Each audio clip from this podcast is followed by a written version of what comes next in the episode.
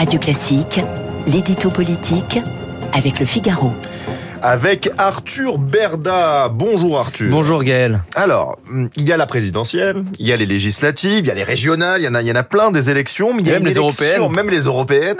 Mais il y a une élection beaucoup plus méconnue, euh, c'est, euh, ce sont les sénatoriales. Oui, car le scrutin est justement étonnamment passé sous les radars jusqu'ici, alors qu'il aura pourtant lieu dans un gros mois, le 24 septembre prochain. C'est à cette date euh, que seront renouvelés la moitié des sièges de la Chambre haute, 170 pour être précis, et c'est à cette date que l'on connaîtra les intentions précises et réelles de la droite dans son rapport à Emmanuel Macron, car à en croire euh, tous les coups les concernés, ou presque, les républicains euh, savent qu'ils ne peuvent pas bouger une oreille avant cette échéance. Or, une fois euh, leur probable victoire confirmée dans les urnes, et une fois que Gérard Larcher aura été conforté dans son fauteuil de deuxième ou troisième personnage de l'État, selon le référentiel que l'on prend, alors les élus de droite Macron compatibles, aussi appelés constructifs, pourront envisager ou non un rapprochement avec l'exécutif. Alors une question ce matin, pourquoi ce scrutin reste sous les radars? Eh bien parce que les sénatoriales sont en fait les élections les plus particulières du pays et ce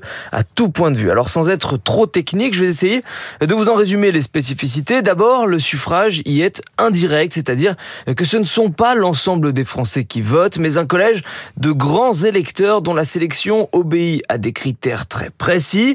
Ensuite, le mandat des sénateurs dure certes six ans, mais le renouvellement, lui, se fait par roulement avec une moitié de la Chambre tous les trois ans.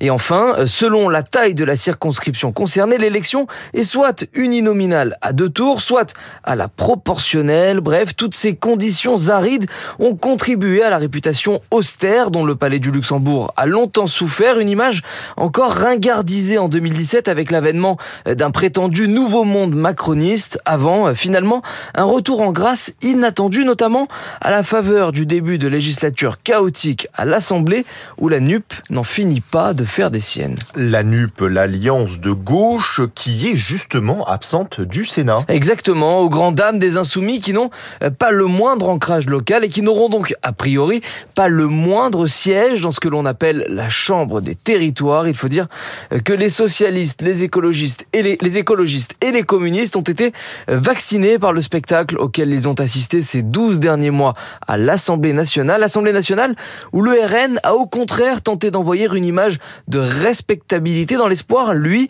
de réintégrer le palais du Luxembourg où le ralliement de Stéphane Ravier à Éric Zemmour en 2022 l'a privé de son seul représentant. Quant aux macronistes, enfin, euh, qui détiennent les clés du pouvoir exécutif, ils sont cette fois relégué au rang peu glorieux de force d'appoint, un peu comme si le Sénat restait une sorte de forteresse impénétrable de l'ancien monde, celui qui fut tant conspué hier, mais qui a refusé de céder à l'esprit du temps et qui a fini par retrouver quelque chose de rassurant. Merci beaucoup Arthur Berda, très poétique hein, ce matin Arthur Berda. en tout cas, ça rime. on vous retrouve dans, dans, le Figaro, merci à vous et on vous retrouve surtout euh, demain à 8h10. Tout de suite notre invité.